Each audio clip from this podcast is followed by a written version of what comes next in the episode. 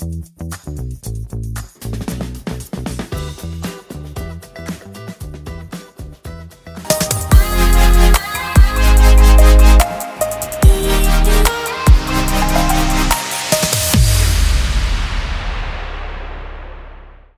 家好，我是吕忠达，欢迎来到忠实表达频道。这是我们节目开播以来第一次出外景，的各位有没有感觉味道很不一样？这里是台北的世贸一馆，我们在门口准备要进去参观两天台湾证交所办了一个 ETF 的博览会，我们准备要进入这个现场哈。各位，我们现在来到群益投信摊位的现场，在我旁边的是零零九一九，最近很热门的群益台湾精选高息的基金经理人哦，谢明志。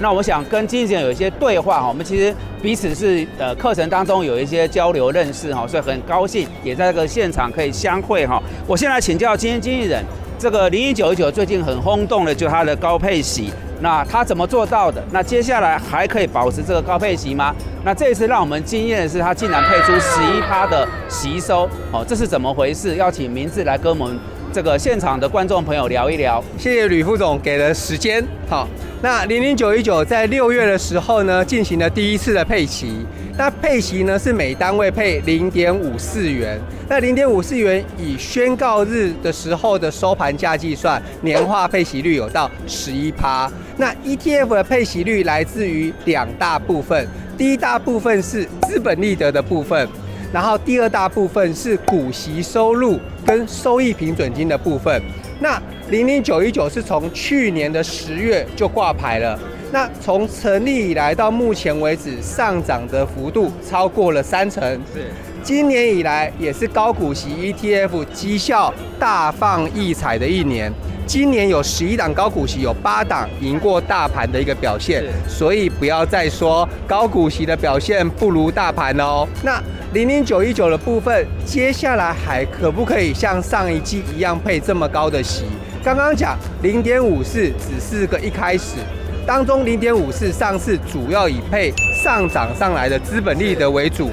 但是零零九一九的选股有两大特色，第一是精准的会去选到今年会配高息的股票，第二是十二月的时候会去布局隔年会配高息的股票，可以先布局，然后等待别人发掘这些高息股的价值，后面再来拉抬的时候可以赚一波价差。那今年我们精准的选股的部分，已经让我们领到了二点六七元的一个股利。那二点六七元的股利，以每季配零点五四来讲，已经足够让我们配接近五季的水准。换言之，现在投资人投进来之后，其实未来的四到五季都可以持续的领高股息，应该是不会有太大的问题。那我觉得零零九一九其实是一个很棒的投资标的，很适合大家拿来存股。为什么这么说？一年领十趴的钱，其实拿来付卡费、房贷、车贷、校清费、生活费、学费，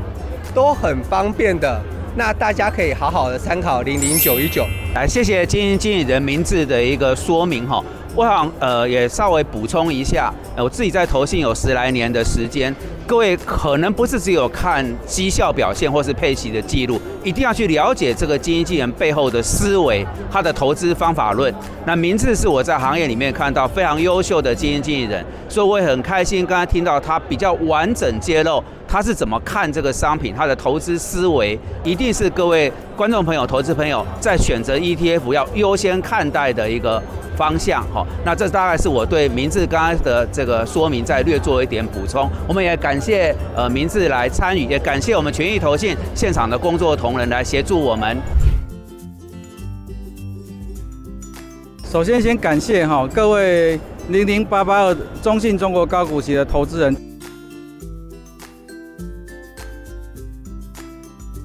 这么的有耐心的等待。那今年的息比往年稍微低一点，主要是因为整个中国去年因为风控是哦，所以上市公司所有获利全部都是往下走造成的哈。是。那慢慢的呢，大家在等疫后复苏这件事情呢，好像上半年也没等到不过我们认为，其实下半年其实会出来哦。我不晓得大家有没有注意到，他们那个中央政治局的经济工作会议，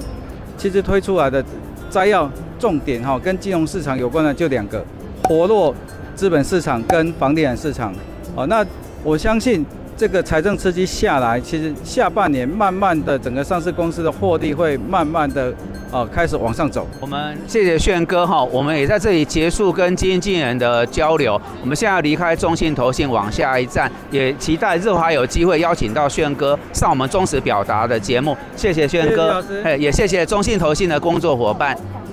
各位，我们现在离开中信投信的摊位，要前往元大投信的摊位。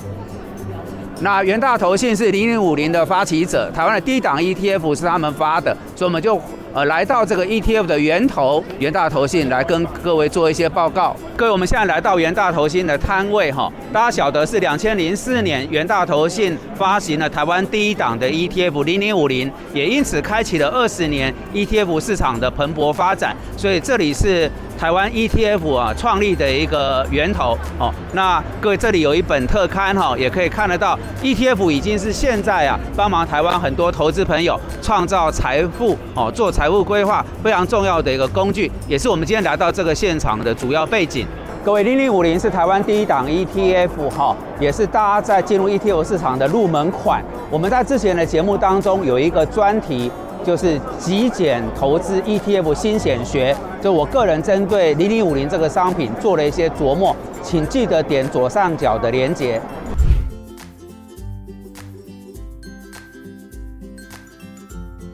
好，我们现在来到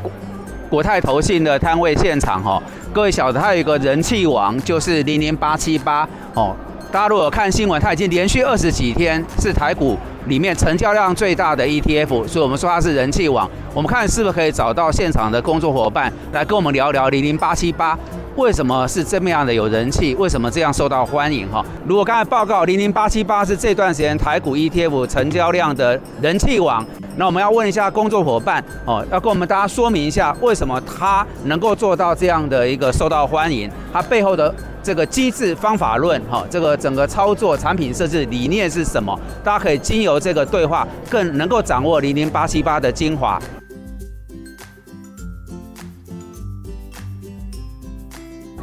那其实零零八七八它最主要的其实是呃 ESG，然后还有所谓的这个高股息的部分。那当然产品的部分就是呃八七八首创就是呃每季做一个配息。那当然，在这个呃佩奇每一季能够收到这个状况，其实更方便投资人可以去做一些这个财务的一些规划。那另外就是因为高股息一般的投资呢，我们其实都会注意到，就是它的长期的一个绩效表现常常没有那么好。但是搭上这个业绩之后呢，其实我们可以看到它的整个这个整体的表现跟稳定度的部分，其实都有很大幅度的一个提升。那整体的这个流动性部分，因为呃呃这个八七八部分是锁定所谓的这个全值股的部分，所以其实呢它在整个呃表现跟流动性上面都非常好。所以就刚像呃主持人。这边提到的，就是我们其实整个呃市场这个流动性是非常棒的一个个产品。感谢说明哈，我们希望日后这个忠实表达节目有机会啊，邀请到国泰投信的工作伙伴来到节目现场，跟我们多做一些交流哈。好，谢谢。好，我们在国泰投信的这个现场哈，也跟这个高股息的 ETF。的这个工作同仁做了一个对话，请记得在影片的左上方要点好，我们过去有拍有关高股息的节目，各位要收看哦。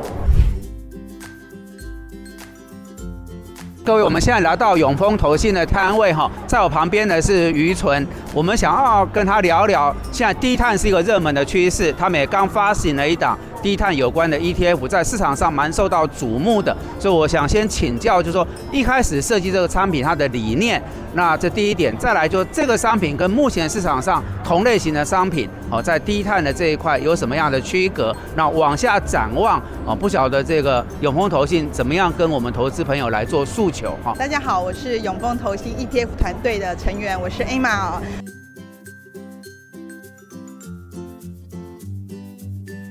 那，我想基零碳排哈是一个全球的一个共识啊。那尤其说各国政府啊，已经都开始要陆陆续续去征收这些碳税。所以啊，我们永丰在这个是七月份有开始挂牌了一档新的呃零零九三零永丰 ESG 低碳高息。那这一档呢，它是台湾最新一代的一个呃吸收型的产品。那它里面除了原本的高息，然后加了 ESG，现在我们更加了低碳的一个元素在里面。那我们在指数筛选的逻辑部分，在 ESG 的部分哦，我们是采用永续协会，然后它需要在 Triple B 以上，然后呢要排除掉争议性的名单跟产业。那在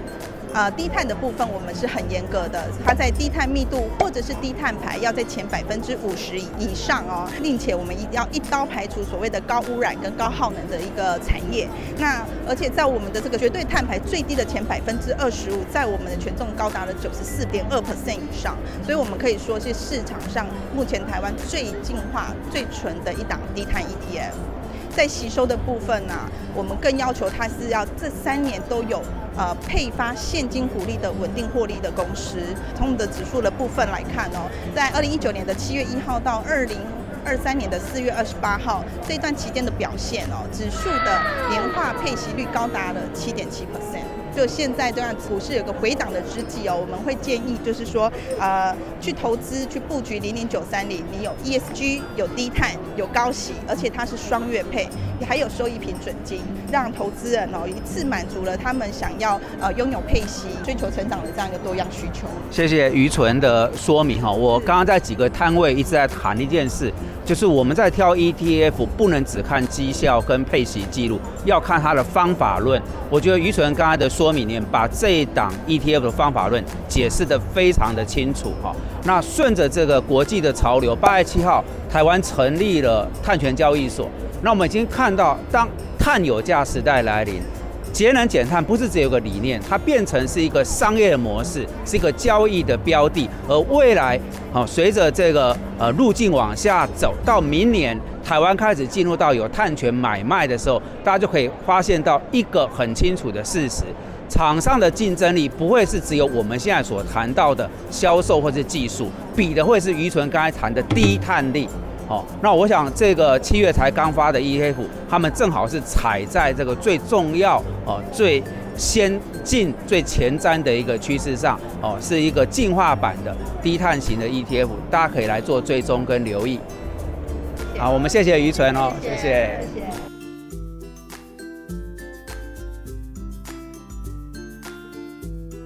我想接口投现在台湾的业者，他是以原物料有关的 ETF 闻名哈。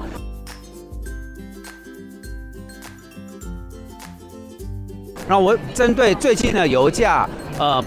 整个产油国组织是维持对油价正向的一个展望，主因当然来自于中国大陆跟印度经济上来以后对原油所新增的一个需求，所以我想要先请教王总，对油价后续的展望会是如何哈？然后接口投这个油的 ETF 的设计啊，一开始起心动念，它的产品的设计宗旨，首先。我想提提一下，就是说，其实我们对油价的一些看法是比较审慎乐观的，主要是因为其实今年以来，大家比较原本市场不是预期是今年可能会市场会进入衰退，随着原油的市场的需求可能会下降。但是其实我们走到下半年这个时间点的话，可以看到，其实各大市场的分析师或者是市场预期基本上都在上修整个经济的展望的一个状况，也就是说，其实市场并没有想象中原本市场预期是这么的一个悲观的情况。那我们家所推出的原油。布兰特正二这个商品其实是连接布兰特原油的一个独特型的一个商品，因为我们知道全球的布兰特原油的定价大概在原油市场上大概占了八成以上，所以是其实比西德州更具有代表性的一个商品存在。那当时我们设计这个商品也是希望说。投资人可以更加的了解原油这个市场的一个发展。我想呃感谢王总的说明，我做两点补充哈。从去年底以来，你发现股神巴菲特一直在买跟油气有关的标的，特别是西方石油。那股神这个动作背后是什么样指标意涵？其实大家可以来细细的梳理哈。那第二点就是历经上半年以美股到台股大涨之后，我们发现 AI 哈成也 AI，败也 AI。AI 是重中之重。但是当资金啊现在看到 AI 涨多了过热，开始慢开到其他的族群，它有一个很重要的选股逻辑，就是低基期。那我们认为啊，能源物料在这个低基期里面，应该是个很值得追踪的。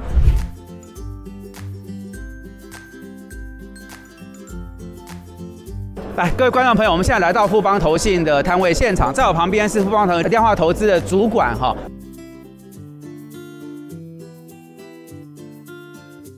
我们想对焦在零零六六二，就这档富邦投信发的跟美国纳斯达克有关的产品。那各位晓得，呃，这一直是台湾呃投资人很喜欢的一个市场跟标的。那特别在上半年以 AI 为首，带领的全球，包含台股啊一波的呃这个拉升哈。那我想要请我们的量化投资的主管谈一下。当时这个零零六二设计起心动念产品的一个初衷，哦，产品的设计的一个精神，然后对于高科技在美国这个市场后续的展望如何，有没有哪一些要跟我们投资朋友特别来说明的地方？我们这支纳斯达克六六二这边其实很单纯的一个宽基型产品，其实就是把那个纳斯达克。最大最好的一百家公司放进我们这个指数里面，然后来投资。其实对台湾投资人来说，我觉得这是一个非常好的选择，因为台湾投资人其实还是对科技股是非常熟悉的嘛。所以你一次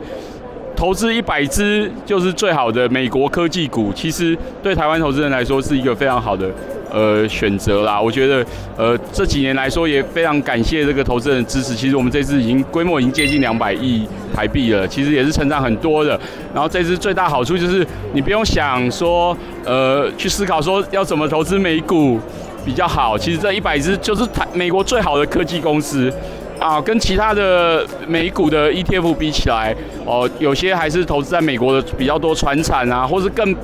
更集中在某些产业，我觉得。风险还是比较高，但是这支可能是一个均衡成长和风险的控制都可以满足，所以我们觉得是当初在推出的时候就是以这个方向来给投资人，也谢谢投资人的支持。高科技在台湾一直是大家喜欢的，那将近两百亿的规模也看出啊这个商品在市场上是受到相当的肯定。稍后我们也会谈到选择 ETF 要注意的事情，其中有一个就是它的这个市值的规模哈。那我想这个。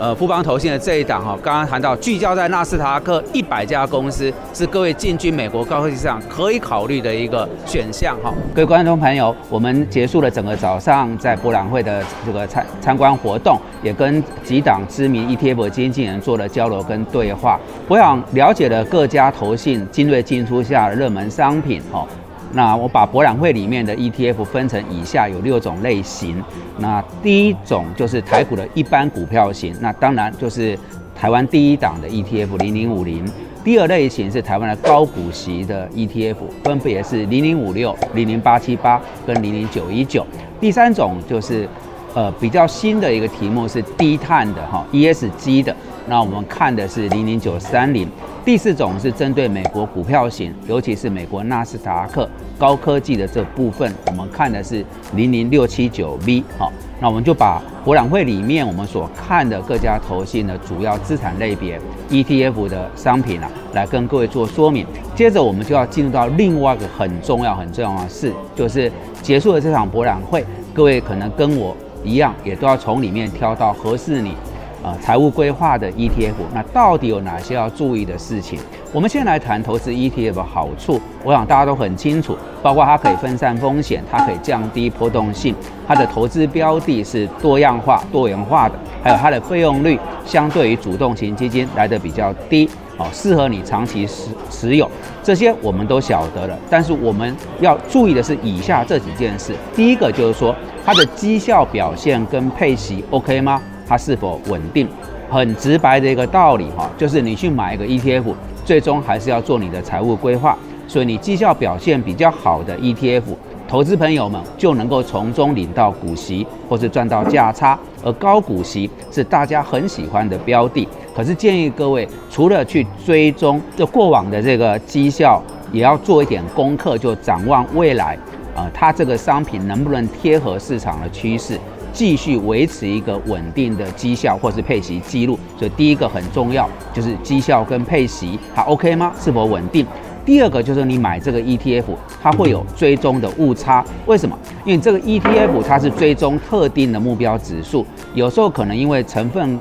股啊，它的标的物流动性过低，或是换仓这些问题啊，导致 ETF 的净值跟目标指数中间产生了报酬率的差异。这在实物上我们把它叫做追踪误差。而多数的情况底下，这个追踪误差啊，嗯，都不会太大哈。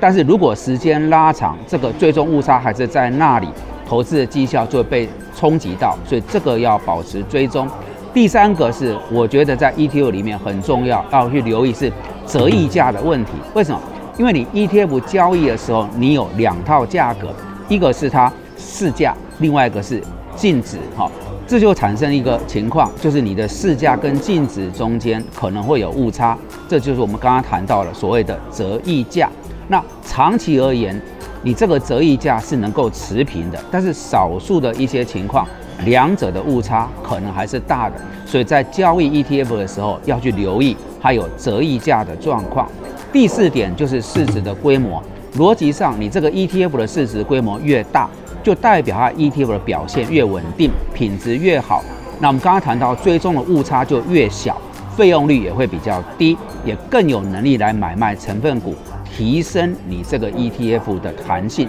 举一个例子，最对焦的就是零零五零，零零五零啊，它因为市值规模大，流动性好，自然也都是我们进入到 ETF 这个场域的入门款哈。那第五个就是成交量，成交量为什么要看呢？成交量就在看这个 ETF 的流动性哈，它两者是一个正相关的，逻辑上就是你成交量越高，流动性就越好。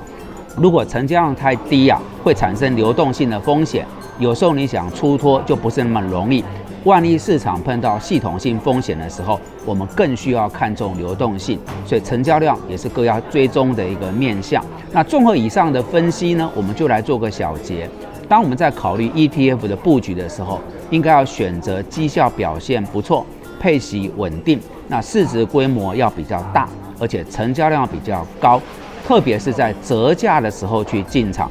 刚刚讲这几个条件如果都具备，那是最好的一个呃情况。我们这么长的一段时间哈，呃节目也要到最后了，要揭晓答案，就是我们大家都很关注，一定要放进口袋的三档 ETF，我们把它界定成三大块。台湾的高股息的部分是零零八七八跟零零九一九，那零零八七八它现在是人气王，已经连续二十几个交易日。都是 ETF 里面成交量最大，但它的这个股票的股票池哈，相对是比较稳定。那零零九一九，刚刚我们也采访了基金经理人哈，它是股票池相对大一点，所以操作上也比较灵活弹性。各位，这个比较不是在讲对跟错，而是我们在买 ETF，它本来就有不同的路线跟产品设计的一个宗旨。第二大块就是美国高科技的股票型。那我们刚刚跟富邦投信的量化投资的主管也有一些对话，他是台湾地区针对纳斯达克的前一百家公司来对焦布局的。